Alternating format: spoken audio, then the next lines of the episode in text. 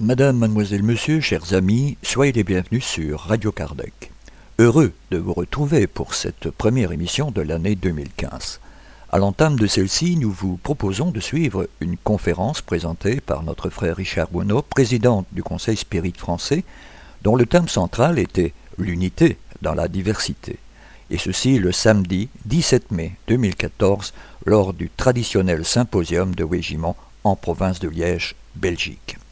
Cette 192e émission se terminera par les séquences habituelles, à savoir l'agenda des activités spirites francophones que vous avez bien voulu nous communiquer, ainsi que les avis et annonces de nos divers partenaires. Pour rappel, il vous est possible de participer par des commentaires sur nos émissions ou pour nous proposer des sujets, vous pouvez nous laisser un message sur notre boîte vocale en formant depuis la Belgique le 04 227 60 76 ou le 032 4 227 60 76 au départ de la France et le 0352 4 227 60 76 au départ du Grand-Duché de Luxembourg, mais aussi par mail direct envers la rédaction à l'adresse courriel radiocardec at hotmail.be ou pour vos questions via l'adresse de contact sur notre site internet radiocardec at gmail.com.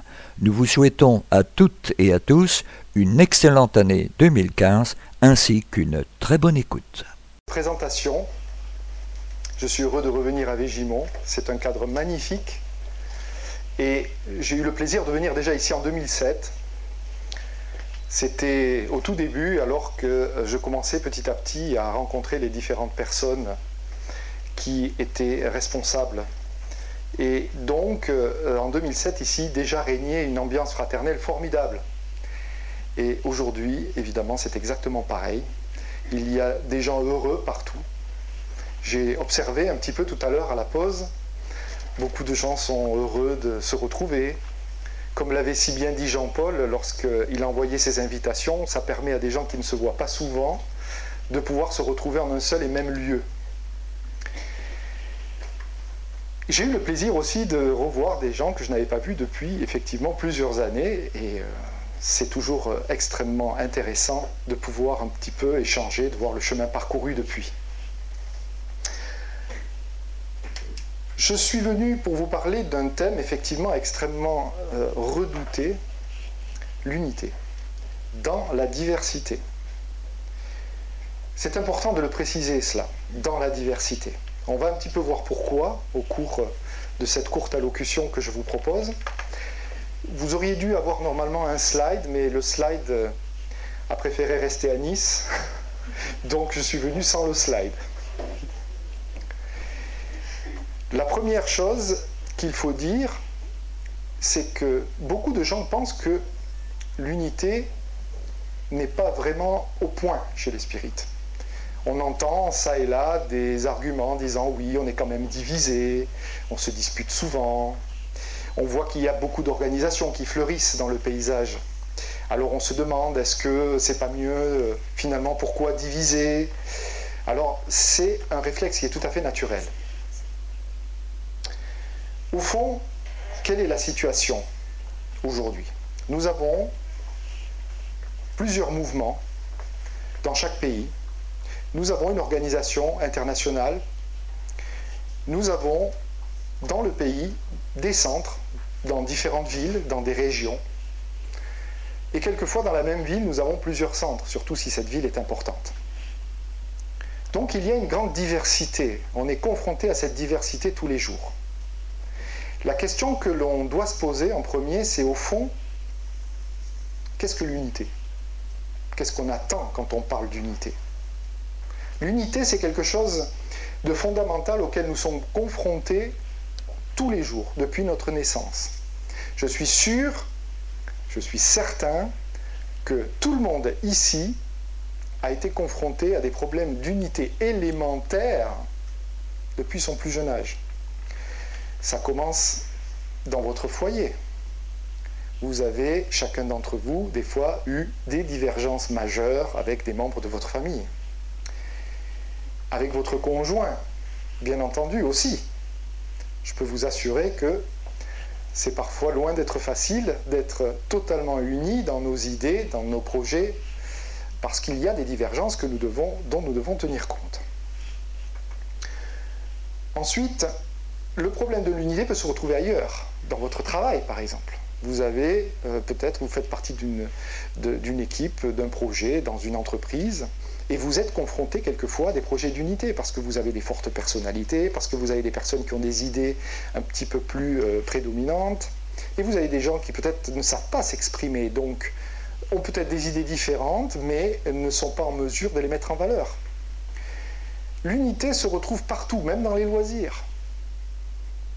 Lorsque vous avez envie de sortir un soir, peut-être que monsieur voudra aller au cinéma, madame voudra aller au restaurant. Donc vous avez face à deux visions différentes sur comment passer une simple soirée.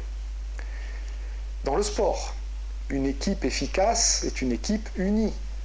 Et pour les amateurs de sport collectif, cette vérité se vérifie à chaque fois. Si l'équipe est unie, alors le résultat ne se fera pas attendre. Alors, l'unité, au fond, comment peut-on mieux la définir? On a écrit beaucoup de choses sur ce sujet, surtout chez les spirites. Nous avons quantité d'ouvrages avec beaucoup de conseils des esprits euh, supérieurs sur comment faire pour être unis. Et Alan Kardec nous a donné beaucoup de conseils aussi dans la codification. J'ai voulu volontairement laisser ça de côté pour revenir à quelque chose, un petit peu une approche un peu différente. J'ai ouvert le dictionnaire Larousse et j'ai cherché unité. Et je me suis posé la question, je dis tiens, voyons un petit peu ce que dit le dictionnaire Larousse. Alors sachez-le, le dictionnaire Larousse donne plus de 10 définitions différentes. 10, pas moins. Alors bien sûr, ces définitions sont variables en fonction du contexte. Dans certains cas, on emploiera plutôt une définition, dans d'autres cas, ce sera plutôt telle autre définition. Mais il y en a deux qui ont retenu mon attention. La première, c'est harmonie d'ensemble, cohésion. Donc ça, je pense que c'est assez évident pour tout le monde. Harmonie d'ensemble, il n'y a rien qui dépasse. Euh, il y a une espèce d'unicité. Et la deuxième définition, celle sur laquelle je voudrais que vous portiez votre attention, c'est caractère de ce qui est commun à plusieurs. Réfléchissons un instant à ce que cela signifie. Caractère de ce qui est commun. Contre toute attente, cette simple définition nous donne une clé fondamentale de la recherche de l'unité. Cette clé fondamentale, c'est la recherche de ce qui est commun. Pas de ce qui est différent, mais de ce qui est commun. Donc c'est un point de vue important que nous devons mettre en évidence. Si nous nous concentrons sur ce qui est commun, nous augmentons considérablement nos chances de trouver l'unité. Vous notez que je dis nous augmentons considérablement nos chances. Je ne dis pas que vous trouverez l'unité à coup sûr. Mais néanmoins, il s'agit d'une clé qui est déterminante pour la compréhension du processus qui mène à l'unité. Alors, malgré ce désir de mettre et de se concentrer sur les choses en commun, il y a quand même des difficultés qui surgissent. Et ces difficultés sont toujours les mêmes. ce sont les différences qui apparaissent au travers de ce que nous avons en commun. Alors j'observe cette salle et qu'est-ce que je vois? Je vois monsieur avec une veste d'une certaine couleur, je vois ici un pull d'une autre couleur. Il y a un monsieur qui sourit. Il y en a un autre qui nous regarde fixement. Et pourtant, vous êtes tous là pour la même raison. Mais indépendamment de cette raison, il y a des différences manifestes. Une personne euh, euh, ici euh, préférera se vêtir d'une manière ou peut-être s'exprimera même dans une langue différente de la mienne. Mais pourtant, elle est ici. Parce que nous sommes ici pour une cause commune, pour un motif identique. Donc nous sommes bien unis au travers de quelque chose de commun. Les différences sont bien présentes. Tout dépend évidemment de l'importance que je veux leur donner. Si j'estime qu'elles sont négligeables, tout ira bien. Si par contre je leur accorde trop d'importance, là je risque d'avoir des problèmes. Parce que par-delà ce que l'on voit, il y a aussi ce que l'on ressent. Et là on complique encore un petit peu la chose, parce que dans ce qu'on ressent, il y a aussi les phénomènes liés à la perception. Parce que chacun d'entre vous avait un passé, vous avez une expérience. Il y a des choses qui vous titillent un peu, tandis que d'autres, peut-être, euh, vous feront plaisir. Et c'est tout à fait normal. Il y a des gens qui peut-être euh, seront un petit peu plus attentifs à des propos ou des écrits, et d'autres euh, peut-être n'y verront que l'idée de fond, ça s'attachait nécessairement à la forme. Et parfois surgissent aussi des malentendus. Alors je voudrais vous citer un exemple que j'ai eu le plaisir d'entendre ici même, dans cette salle, en 2007, par un orateur qui était venu, qui était invité ici, qui a présenté une fable que je me suis remémorée, et j'ai dit, c'est l'occasion de la euh, présenter à nouveau. Vous en avez tous entendu parler sans doute, c'est la fable des six aveugles et de l'éléphant. Six aveugles et l'éléphant est une fable qui a beaucoup de succès pour comprendre l'unité, et vous allez voir pourquoi. Cette fable se passe dans des temps reculés, je crois en Inde, et euh, un jour un prince de grand renom devait venir dans un village. Et ce prince devait venir à dos d'éléphant. Et dans ce village, il y avait six aveugles, qui eux ne savaient pas du tout, non pas ce qu'était un prince, parce que ça tout le monde le savait, mais ce qu'était un éléphant. Alors ils étaient très curieux et euh, on leur a proposé que lorsque le prince serait là, de venir, de se rassembler, puis de, se rendre compte de ce qu'est l'éléphant.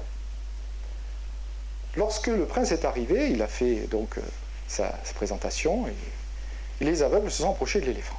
Le premier aveugle a touché sa jambe, pas sa patte, hein, parce que les éléphants ont des jambes.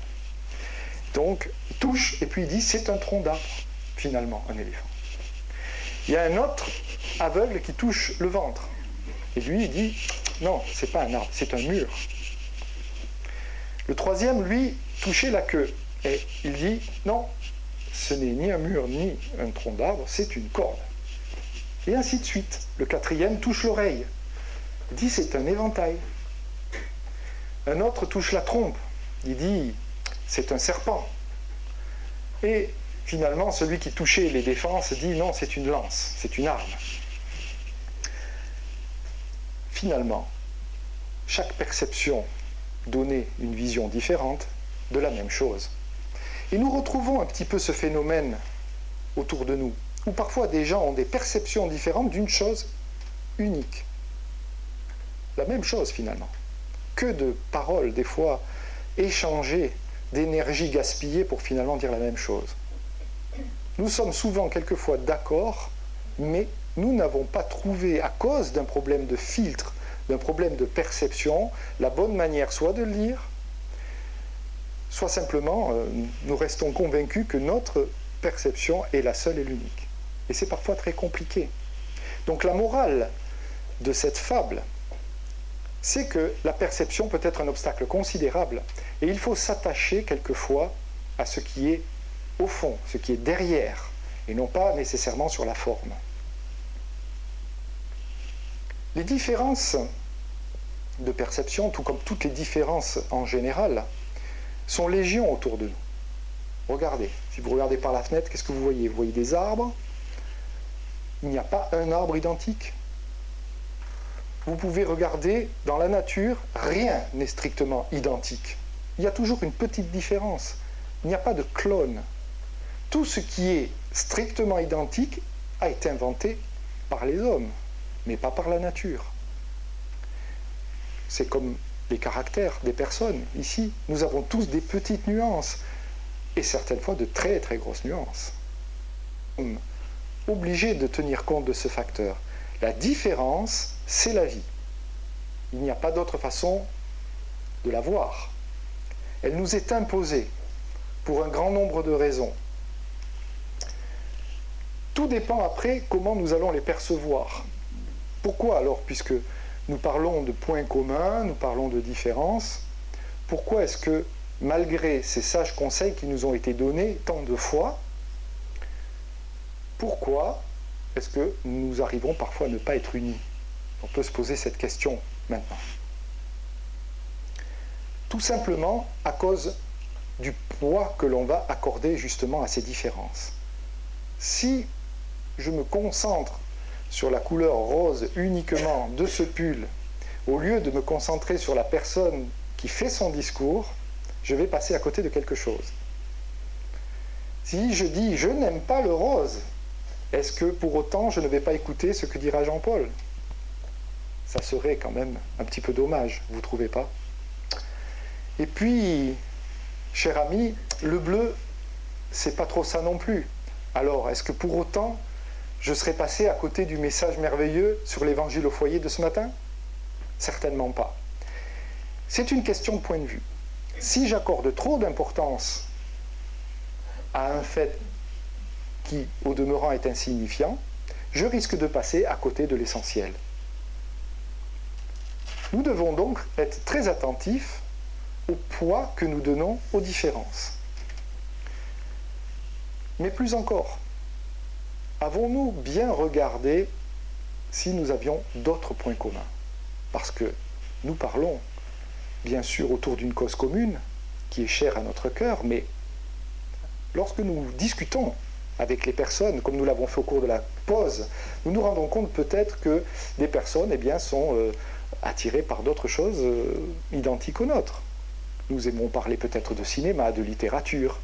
Hier, je discutais avec une personne euh, à la cafétéria de l'histoire sumérienne. Et de fil en aiguille, nous sommes aperçus que nous avions un intérêt commun. Il m'a même donné le titre d'un ouvrage que je ne connaissais pas et que je vais me procurer. Donc, que s'est-il passé? Nous sommes passés au-delà de notre point commun. Pensant que nous avions affaire à une différence, nous nous sommes aperçus qu'il y avait une convergence, à notre grande surprise, qui a été bien sûr profitable. Parce que la différence, pour être surmontée, doit être vue sous un autre angle. Vous avez plusieurs façons de voir la différence. Vous pouvez la voir comme je l'ai montré, avec l'histoire des pulls et des couleurs, mais vous pouvez faire autrement je peux regarder Jean-Paul et je dire, il est bien ce pull finalement. J'aurais jamais pensé en acheter un comme ça. Si je l'essayais pour voir, peut-être que ça m'irait bien aussi. Pareil pour le pull bleu. Au lieu de dire, oh, moi je ne mets pas de pull rose, non. Mais peut-être que si je l'essaye, je vais y trouver un intérêt. Vous voyez où je veux en venir C'est qu'une différence, parfois, gagne à être connue, gagne à être partagée. Et je sais,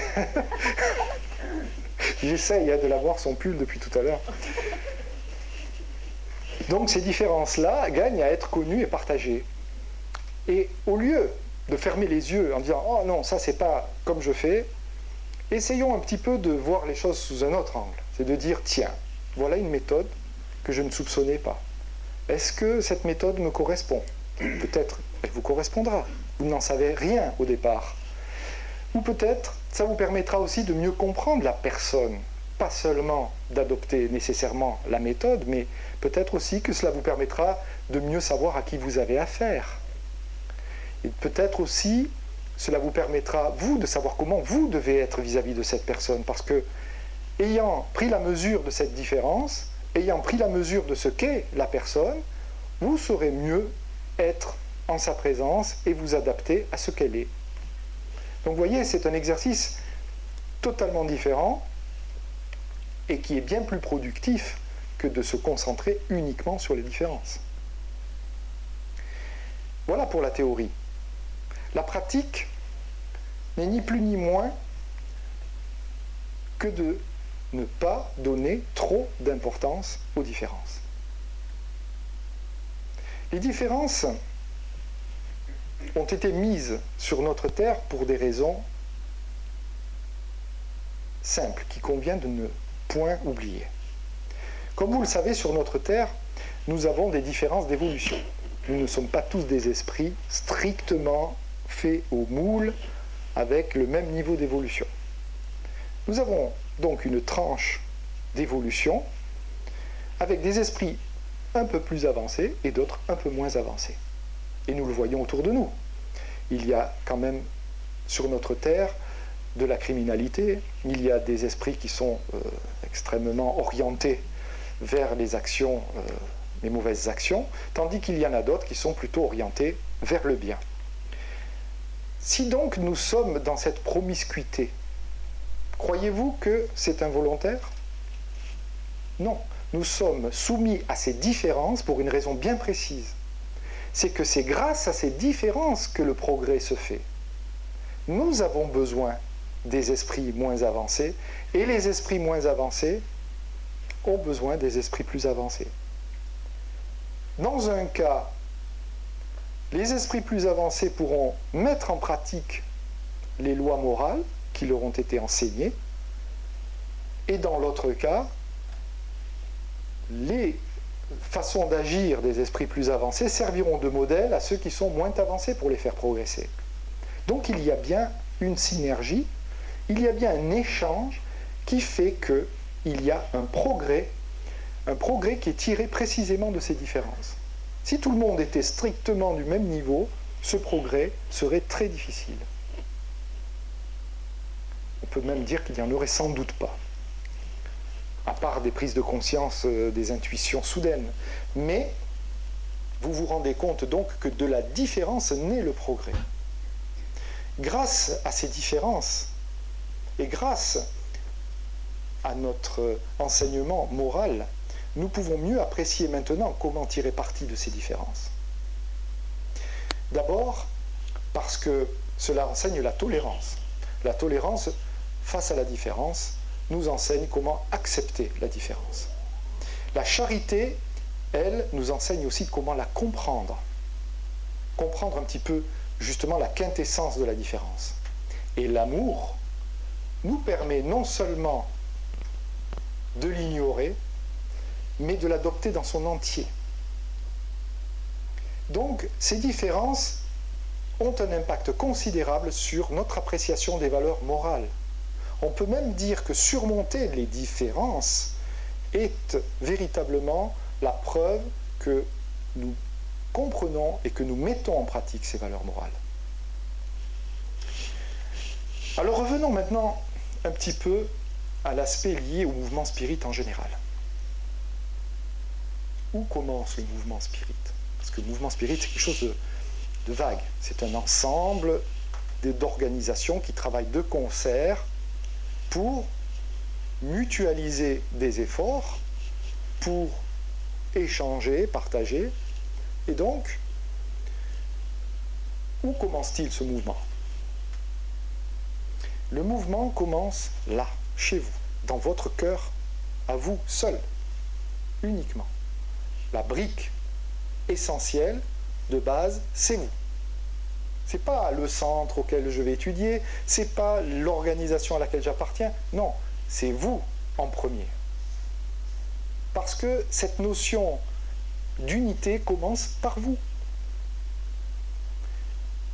Beaucoup de gens sont tiraillés à l'intérieur. Ils ne sont pas en unité avec eux-mêmes, ils n'ont pas la paix de l'esprit. Le premier devoir pour apporter l'unité au collectif, c'est que la somme des individus qui la composent soit unie déjà avec eux-mêmes. Si vous avez une personne qui dit qui n'est pas en harmonie avec elle-même, est-ce qu'une personne, par exemple, n'est pas tout à fait euh, claire dans sa conscience? Est-ce qu'elle est tiraillée par des considérations? Est-ce qu'elle est tout à fait convaincue que ce qu'elle fait est juste et bien? Voilà des questions auxquelles chacun de vous pourra, dans un examen de conscience, répondre. Est-ce que je suis en paix avec moi-même? C'est déjà là la première marche vers l'unité. Être en paix avec soi-même. Avoir résolu toutes ces questions de fond qui amènent sa conscience à être troublée parfois de façon excessive et qui fait que finalement on n'avance pas toujours dans une direction cohérente. Passer la vision de l'individu, on peut parler maintenant du groupe.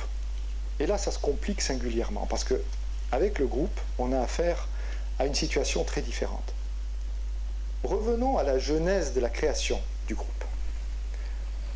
Tous ici font partie sans doute d'un groupe, ou en ont fait partie du moins. Et certains d'entre vous, sans doute, ont fait partie de l'initiative qui l'a créé. Est-ce qu'il y a des personnes ici qui ont créé un groupe dans la salle? Deux. 3. Bien. 4. Vous voyez, c'est pas, il n'y en a pas tant que ça. Donc la plupart, qu'est-ce que vous avez fait? Vous avez joint un groupe existant.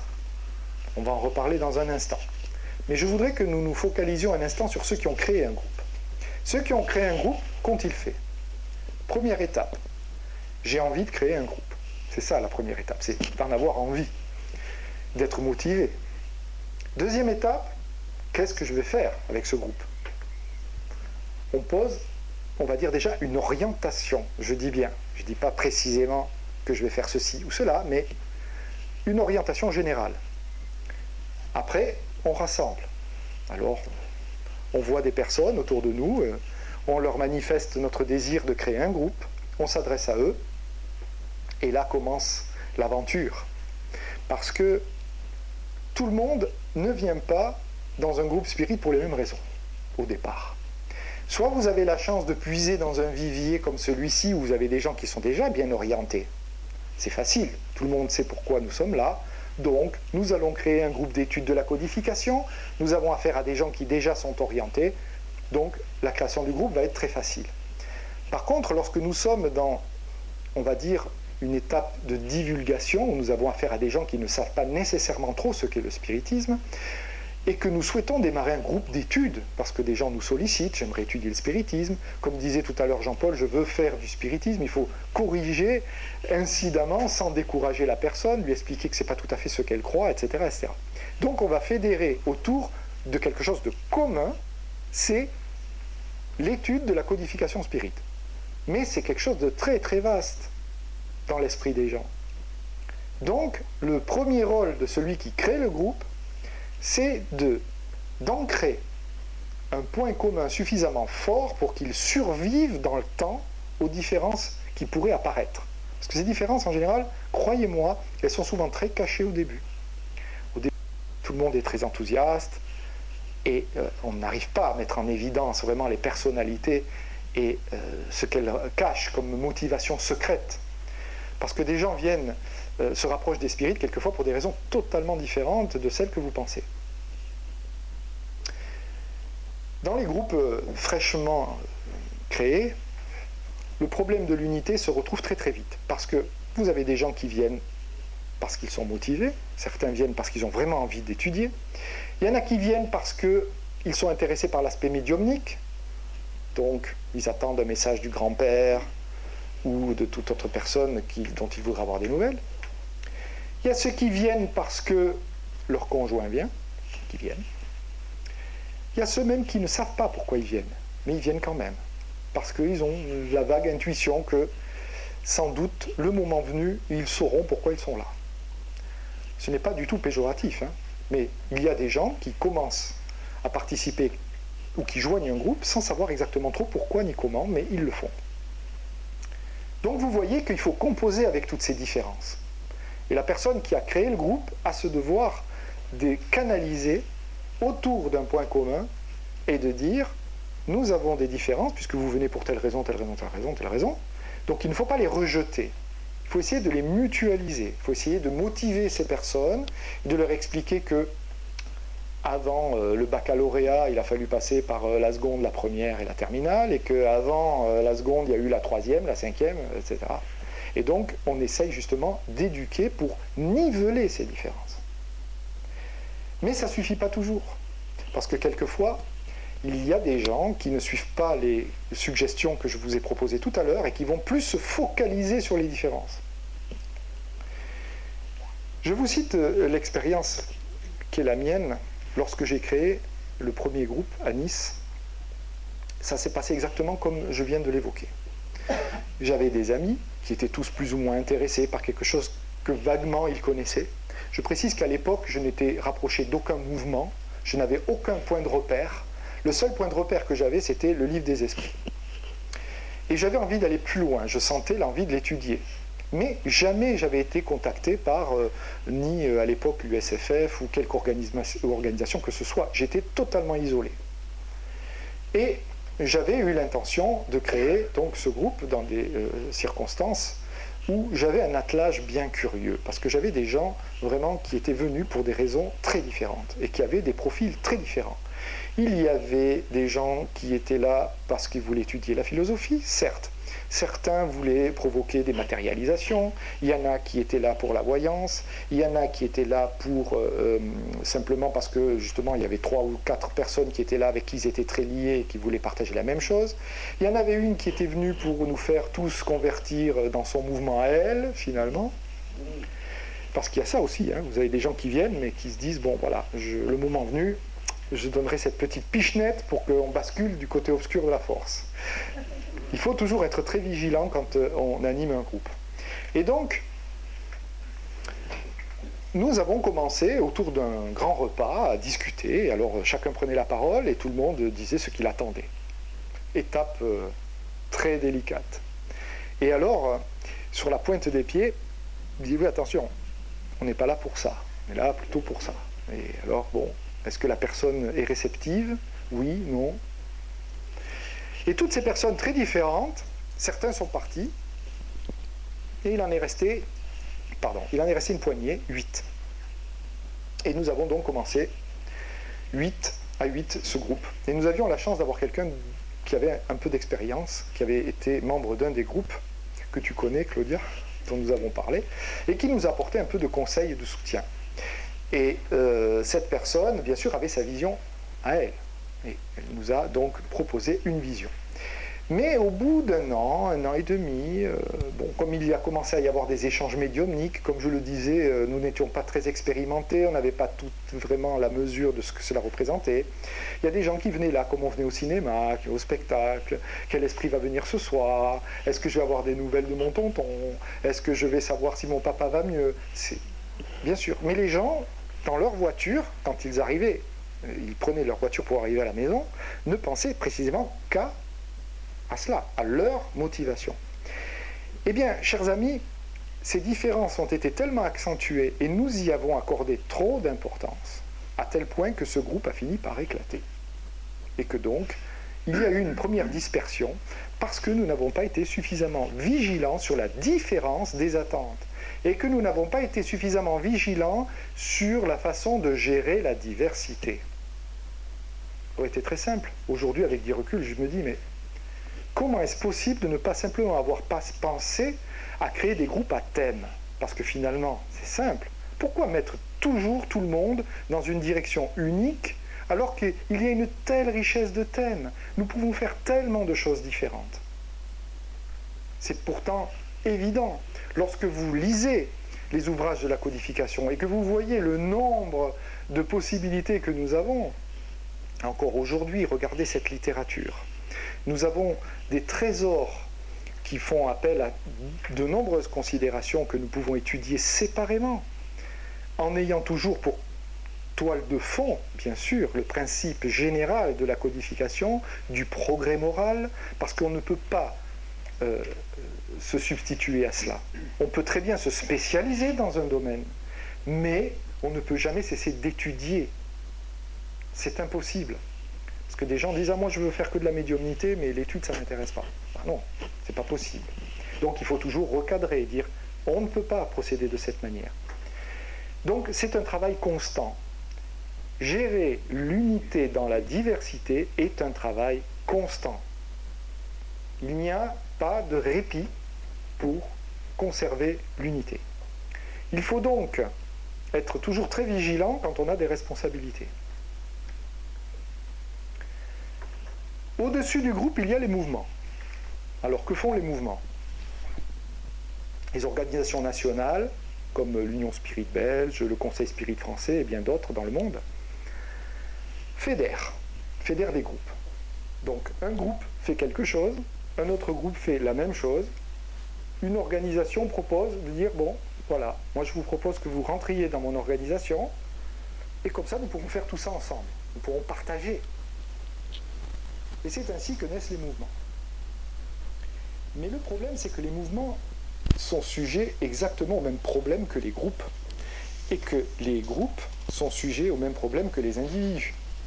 Donc ce qui est vrai pour l'individu, ce qui est vrai pour le groupe, est vrai aussi pour l'organisation.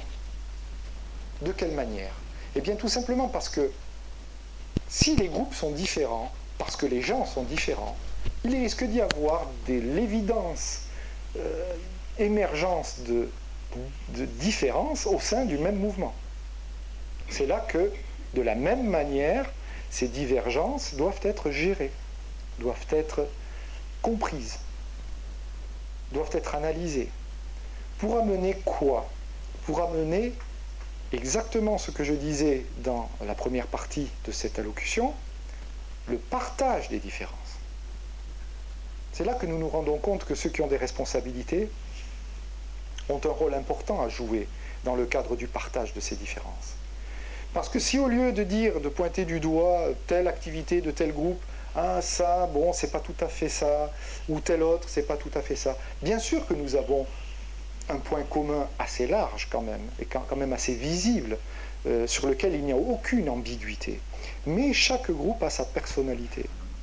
Chaque individu qui le compose apporte sa touche, apporte sa sensibilité. Il faut les respecter. Non seulement nous devons les respecter, mais nous devons les utiliser, parce que peut-être que ce qui est utile à l'un sera utile aussi à l'autre, en justement les rapprochant, en leur permettant de communiquer. C'est cela la gestion de la diversité au sein d'un seul et unique mouvement. Et c'est une responsabilité qui nous est dévolue. Dans le cadre de ces différences, nous avons un allié précieux. Ne l'oubliez pas, l'unité n'est pas seulement l'affaire des hommes incarnés, mais nous avons des bons esprits qui sont à nos côtés et qui nous aident. Croyez-vous que nous soyons livrés à nous-mêmes? Franchement. Nous avons des groupes qui travaillent, qui reçoivent des messages. Ces messages aident au développement de chacun des groupes qui composent tous ces mouvements. Les messages reçus par l'un peuvent aussi aider au développement de l'autre. Les enseignements que nous avons reçus continuent bien sûr d'être étudiés, approfondis, mais chaque groupe apporte sa pierre à l'édifice et des groupes d'esprit dissèment cette connaissance progressivement aussi au travers des travaux de chacun des groupes. Et pas seulement ici en France ou en Belgique, mais partout dans le monde. Et souvenez-vous que c'est la convergence qui fait que l'on s'approche de la vérité.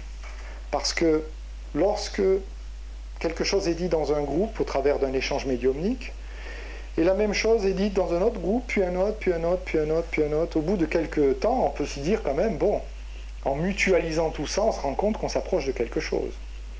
On se rend compte que le monde spirituel, tout doucement, nous donne des orientations, en tenant compte des spécificités des uns des autres. Personne aujourd'hui ne peut préjuger pourquoi tel groupe travaille comme ça. Bien, il y a sans doute une raison. Tel groupe travaille comme ça parce que ça correspond soit euh, on va dire, la somme des attentes du collectif qu'ils composent, soit simplement parce qu'ils ont quelque chose de très précis à faire, un rôle précis à jouer. Et peut-être que dans notre aveuglement à vouloir mettre trop d'importance aux différences, eh bien, nous courons le risque de rejeter l'activité de tel ou tel groupe, alors que peut-être elle a un rôle important à jouer. Donc la morale ici, c'est d'être tolérant nous devons tous faire preuve de charité envers ce qui est différent. Et nous devons l'intégrer comme étant plutôt une force qui va nous aider à comprendre et à progresser. Bien entendu, je ne pourrais pas euh, conclure cette allocution sans vous dire que, bien évidemment, il y a des déviances qui ne sont pas acceptables. Bien évidemment. Et que parfois, la différence devient un peu trop hors cadre. Quand je dis hors cadre, c'est qu'elle est manifestement éloignée considérablement du point commun que nous avons tous. Mais je pense qu'il n'est pas nécessaire de se focaliser sur cela car on le ressentirait immédiatement. Songez à toutes ces micro-différences qui parfois sont mal perçues alors que justement elles sont une force et qu'elles nous apportent le progrès moral.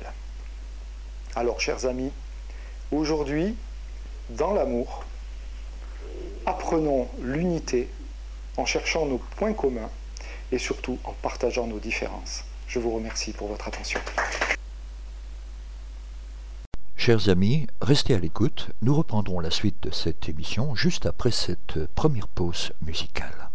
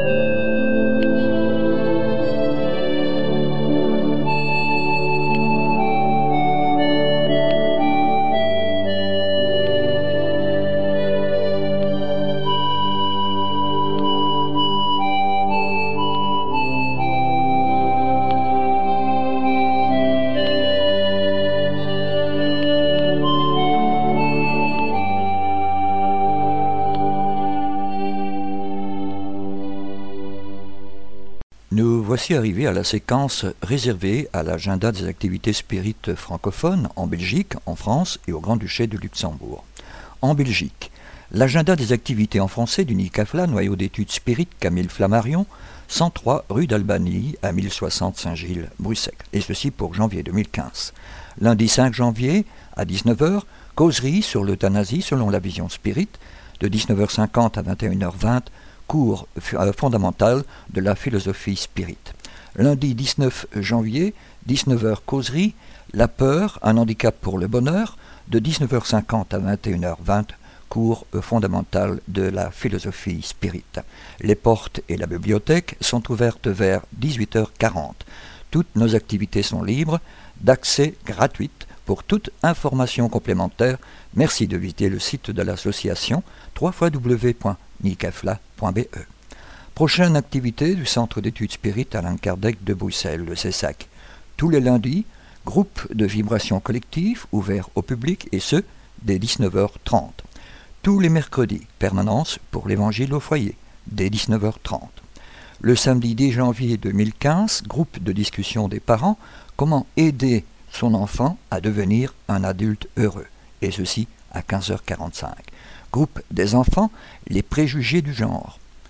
Exposé des bas spirites, qu'est-ce que l'homme, esprit incarné, qu'est-ce que l'esprit, expliqué exemple des fantômes, des spectres, l'immortalité de l'esprit, les nombreuses incarnations. À 18h30, causerie, l'affabilité et la douceur, chapitre 9 de l'Évangile selon le spiritisme. Samedi 17 janvier 2015, groupe de discussion des parents, comment aider son enfant à devenir un adulte heureux, groupe des enfants, la réincarnation, exposé des bas spirites, où allons-nous quand nous mourrons? La mort, collecte obligatoire de nos semences, et ceci à 18h30. S'ensuivra la causerie sur la foi et la charité, chapitre 11 de l'Évangile selon le spiritisme. Entrée libre et gratuite au siège social, 134 rue Louis App à 1040 Bruxelles. Vous pouvez joindre l'association en formant depuis la Belgique le 0491 74 92 34. Attention, il n'est plus possible de rentrer après le début des cours. En France, à Grézieux-la-Varenne, l'association du chemin vous invite à réserver vos places pour la conférence et la projection du documentaire date limite qui aura lieu le samedi 24 janvier 2015 à 21h à Grézieux-la-Varenne. Informations et réservations obligatoires uniquement sur le lien suivant, RESA, date limite qui aura lieu dans son local, salle AEP, 5 rue de l'Artisanat à 69 290 Grézieux-la-Varenne, droit d'entrée gratuit. À Cluse, l'association Source d'Espérance, dont le siège social se trouve au numéro 147, chemin de Freinet, à 74 300 Cluse, propose le samedi 10 janvier 2015 de 14h à 18h une conférence sur le thème Le sens du bonheur. Celle-ci aura lieu à la Cafétéria des Lacs, 368 avenue de Savoie à Bonneville. Pour toute information complémentaire, merci de prendre contact avec l'association en formant depuis la France le 06 81 05 39 95 ou via le site de l'association La Source d'Espérance en un mot at free.fr. À Waterloo, le Centre d'études Spirit Alain Kardec de Waterloo propose le dimanche 11 janvier 2015 une conférence sur le thème Les chakras, les blocages. Celle-ci aura lieu à l'hôtel Kyriart, Parc des Moulins, 15 avenue de la Créativité à 59 650 Villeneuve d'Ascq. À Cambrai, L'association spiritualiste Louis Serret de Cambrai propose le dimanche 11 janvier 2015 à 15h précises une conférence sur le thème Incarnation et réincarnation. Adresse du jour Maison de quartier à l'ancienne gare annexe avenue Victor Hugo à Cambrai. À Bruay-la-Bruissière, l'association Augustin le Sage propose une rencontre fraternelle autour de la vie d'Augustin le Sage. Pour toute information complémentaire, merci de prendre contact par la voie téléphonique en formant depuis la France le 0 321 01 41 71 ou le 032 10 11 334 à Coudekerque Village. L'association Résonance spirituelle de Dunkerque propose une rencontre sur le thème La source unique de tous nos biens, la pensée créatrice. Celle-ci aura lieu au camping Bois des Forts, chemin départemental 72, à 59 380 Coup de Kerk, village, ceci le dimanche 25 janvier 2015. À Paris, l'association parisienne d'études spirites à Vincennes propose une conférence le vendredi 23 janvier 2015 de 20h à 22h30 sur le thème Lutter contre la médisance, conseil des esprits pour nous aider dans notre réforme intime. Une autre conférence aura lieu le vendredi 30 janvier 2015, de 20h à 22h30, autour du thème Les liens de famille et le rôle de la réincarnation selon la doctrine spirit. Pour toute information complémentaire, merci de prendre contact par la voie téléphonique en formant depuis la France le 0141 931 708 ou par mail à l'adresse mail at asso.fr ou directement sur le site de l'association www.apestre-asso.fr. Encore tout nouveau pour cette année 2015. Et n'oubliez surtout pas, les voies sont multiples, mais le but reste le même. Alors, à bientôt. Chers amis, merci de bien vouloir rester à l'écoute. La suite des activités et communiqués de nos divers partenaires juste après cette seconde pause musicale.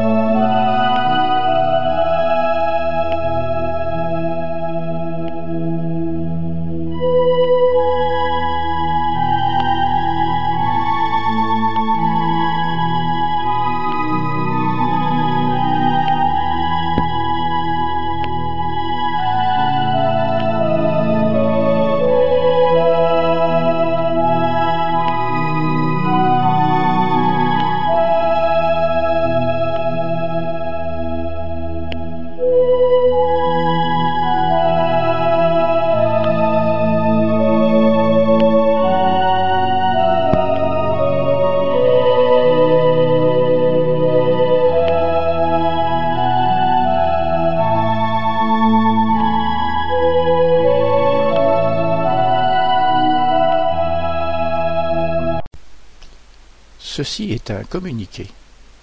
La revue Spirit, fondée par Alan Kardec le 1er janvier 1858, se veut plus novatrice en se mettant au goût du jour, tout en conservant son sérieux et ses bases fondamentales. Actuellement éditée en plusieurs langues, elle assure la pérennité de la codification spirit, tout en s'ouvrant vers de nouveaux témoignages et découvertes scientifiques. Pour ce faire, le Conseil Spirit International, éditeur actuel de la revue, a désormais confié cette grande responsabilité pour la version en français au mouvement spirit francophone. À ce jour, le comité de rédaction est composé de membres de France, de Belgique, du Luxembourg et de Québec. Le but de ce comité est de donner à la revue Spirit la richesse et l'ampleur qu'elle mérite.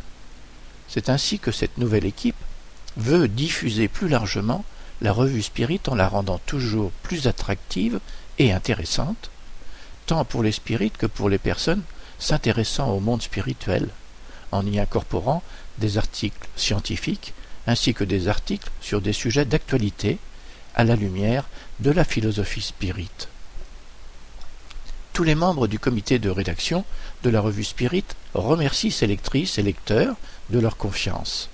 Ils s'engagent à faire tout leur possible pour les satisfaire, en travaillant à l'amélioration permanente de la revue et en veillant à poursuivre la diffusion de l'idéal de paix, d'union, de savoir et de charité préconisé par la doctrine spirit elle-même. Dans ce sens, conscient de l'ampleur du travail, le LMSF et le comité de rédaction de la revue Spirit vous seront reconnaissants de votre participation en lui faisant parvenir par courriel, courrier postal ou formulaire électronique sur le site http www.revuespirit.org vos commentaires, contributions, idées et suggestions en vue d'une amélioration permanente de la revue Spirit. Nous comptons sur vous pour nous donner vos avis et remarques quant aux changements apportés. Nous vous souhaitons d'ores et déjà une bonne lecture. Ceci était un communiqué de la revue Spirit. Cette émission se termine donc ici. Pour rappel, notre démarche est de mieux faire comprendre le spiritisme. Nous sommes donc à votre disposition pour répondre aux questions que vous vous posez ou que la lecture des ouvrages d'Alan Kardec vous suggère. Vous pouvez également poser ces questions par email de manière tout à fait anonyme, si vous le souhaitez, à l'adresse radio@spirit.be. Nous y répondrons avec plaisir. Notre répondeur téléphonique, le 0032 4 227 60 76, est également à votre disposition si vous souhaitez laisser vos questions. Si par contre vous préférez nous écrire, nous répondrons à vos demandes lors d'une de nos prochaines émissions. Vous pouvez nous envoyer votre courrier à l'attention du président de l'Union Spirit Belge, M. Jean-Paul Évrard, 43 rue Maguin à 4000 Liège, Belgique. Merci de votre attention et à bientôt.